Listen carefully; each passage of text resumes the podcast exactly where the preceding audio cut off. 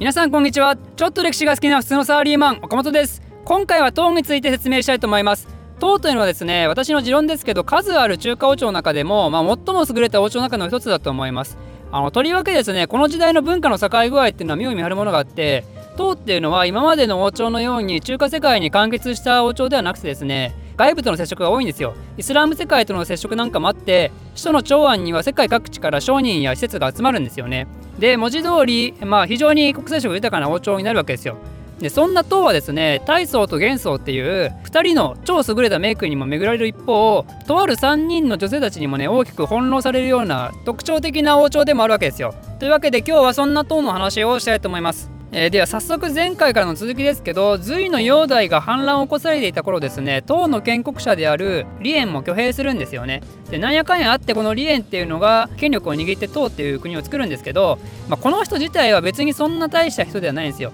こいつの息子の李世民っていうのはねとてつもなく優秀な人間だったんですよね。李世民も実は煬帝と同じく長男ではなかったんでだから大使ではなかったんですけどこいつは兄弟を殺してでさらにお父さんの李淵を幽閉させてでそれで権力を奪い取ったわけですよね。だけどこいつのその皇帝へのつき方っていうのは問題があるんですけどだけどこの後こいつはもうそんな問題どうでもいいと思わせるぐらいね優れた政治を行っていくんですよ。李世民の皇帝の名前は大宗と言います。なのでこれがねさっき言った2人の超優れた名君の中の1人になります、実はね大宗っていうのはその唐に限った話じゃなくて中華の歴史においてねトップ3に入るぐらいの優れた名君だったわけですよ。彼は隋崩壊に伴う国内の動乱をですねもうその政治的手腕を持ってパパッと収めてでそれで上岸の地と呼ばれる非常に安定した時代を作り上げたんですよ。でさらに大宗と部下のやり取りをまとめたね上岸西洋っていう本があるんですけどこの後いろんな国の当事者にねそれが読まれるんですよ。てか今の時代の経営者とかにも読まれるんですよね。まあ、日本ではですね源頼朝とか徳川家康とかも読んだらしいと。ということで李世民から帝王学を学びたいっていう人はですね是非 Amazon か何かで上岸せよと調べてもらえればすぐ出ますので、まあ、興味ある方は是非読んでください。ということで、えー、李世民も優れた政治を行ったわけなんですけどだけど李世民も最後にですね実は後に唐の安定を大いに揺るがすような種をまいてしまうわけですよ。それはとある女性との結婚なんですよね。後にその女性は側天武功と呼ばれます。大宗が死んだ後にですね大宗の息子の高宗が3代の皇帝となるんですけど彼は別にそんな大した皇帝じゃなかったんですけどだけど彼の時代に唐の最大半島を達成したんですよ。で実は高宗っていうのは日本と若干関わりあって彼は白月の絵の戦いの時の唐の皇帝なんですよね。だから彼の時代の時に唐は新羅と手を組んでそれで百済を滅ぼしたと。でそれだけじゃなくて唐はその後高句麗も滅ぼすんですよね。新羅とまた攻撃して長年の夢だった高句麗を滅ぼしたと。ということでその高宗は非常に華やかな戦果を上げるわけですよ。だけどその裏にいたのはさっき言った側天武功なんですよ。実は側天武功っていうのは大宗の奥さんでもあったんですけど高宗の奥さんでもあったんですよ。高宗っていうのは大宗と、えー、また別の女性の子供なんですよね。でその別の女性が死んだ後大宗は側天武功と結婚したと。でそのまま大宗が死んで側天武功がまあ可愛かったから。だから高宗も側天武功と結婚したと。ではなんでその華やかなね戦果の裏には側天武功がいたのかというと実は高宗っていうのは病気がちであんまり表に出てこなかったんですよ。だからその間側転武功がね結構口出しをするんですよね。でそれは高宗が死んだとどんどんエスカレートしてきちゃって高宗が死んだ後に息子たちを皇帝に即位させたんですけど最終的にはそれを失脚させてなんとね自分が帝位を奪って皇帝になっちゃったんですよ。でそれで王朝の名前を唐から州っていう風に改名したんですよね。だから一瞬だけ武州王朝っていうのが建てられて中国の、えー、4000年の歴史の中でもね唯一の女帝として君臨したんですよ。なんかこうやって聞くとすごい嫌な予感しますよね。この後も中国がもうめちゃめちゃのボロボロになってしまうんじゃないかっていうような感情すると思うんですけど。だけどね実は彼女は非常に優秀な人で彼女のその定位の奪い方はねものすごく強引だったわけですけど。だけど彼女の知性はねまた安定したんですよ。だから彼女は高齢の時はねなんと農民反乱も起こらずにで彼女はリクルート力もあってね側転武功に目をかけられた人は後に元素の時代でも活躍するんですよだから彼女はものすごいエネルギッシュでで非常に優秀な皇帝ではあったんですけどだけど唯一の問題が、えー、李氏派の血を継いでたわけじゃなくてあくまで女性だったと。というのが、えー、問題だったのでこの後やっぱり長く続かないですよね。あの側転武功がねおばあちゃんになった83歳。だからまあ言っちゃえば83歳まで誰も何も手を出せなかったんですけどもともとのその李氏派の人たちによってもう退位を迫られたんですよ。もういい加減にしてくださいってことで。でそれでもう83歳になったらおばあちゃんだからねもう側転武功もまあしょうがないということでそれで退位してそれでこれでまた唐の時代に戻ったわけですよ。それで彼女は最後にね訴えるわけですよ。私をね皇帝としてではなくてあくまで高僧の妻としてね皇后っていう立場で墓に入れてほしいと。ということで彼女の天下の時代っていうのはねあくまでも優秀なおばあちゃんが持ってたちょっとした夢の時代みたいなそんな感じだったんですよね。だけどこいつが与えた影響っていうのは今後も悪い方向には動いてってこの後ですね側転武功の息子の中宗っていうのが皇帝についたわけなんですけどこの中宗の奥さんのね以降っていう人がいてこの人がねなんと側転武功のやり方に憧れちゃったんですよだから私も頑張ればもしかしたら皇帝になれちゃうんじゃないかしらって思ったわけですよ。ということで彼女はですねなんと夫で皇帝である中宗を毒殺してね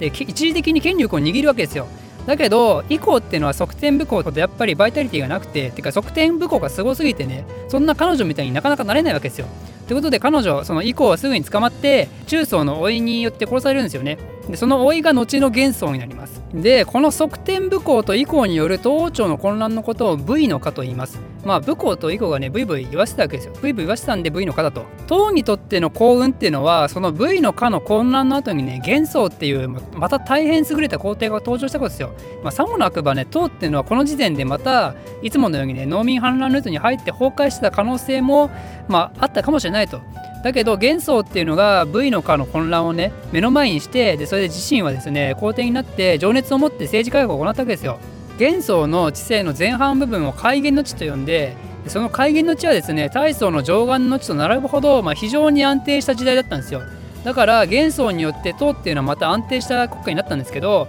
だけどねなんでこれ前半に限ったかというと後半にですねこの元宗っていうのはまたダメ人間になっちゃうんですよね、まあ、彼はですね最後に党の安定をね大いに揺るがすような大きな事件を起こしたわけですよ。ここも大宗と同じようにとある女性との結婚が絡むわけですよね。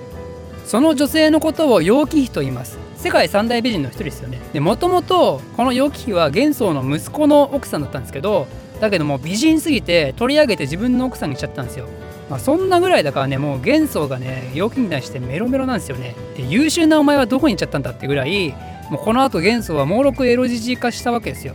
で楊貴妃自体はね別に側転武功とかと違って権力欲がなかったんですけど何が問題だったかっていうと実はねこの後とある2人のね醜い嫉妬の争いが起こるんですよ。でこれがその後唐に大惨事をもたらしたわけですよね。その2人のうち1人は楊国忠という人物で彼はですね楊貴妃の親戚なんですよ。で楊貴妃のつてもあって玄孫に気に入られる形でどんどん権力を持ってったんですよね。でもう1人の男は安禄山っていう人物で彼は節度師っていう役職に就いてたんですけど節度師っていうのは簡単に言うと地方にいる軍団長みたいな感じの人ででこいつは安禄山は速度人と特決のハーフだったんですよ。まあ、つまり見た目がですね非常に外国人チックだったんですけどでこいつはねそれだけじゃなくてめっちゃデブなんですよね。めっちゃデブだけどだけど愛嬌があってこれまたね元宗と楊貴妃に気に入られるんですよ。で楊貴妃からは気に入られすぎて楊貴妃のねなんと養子になっちゃうんですよね。ということでこんな感じにね皇帝夫妻に気に入られることによって力をつけてきたね安禄山と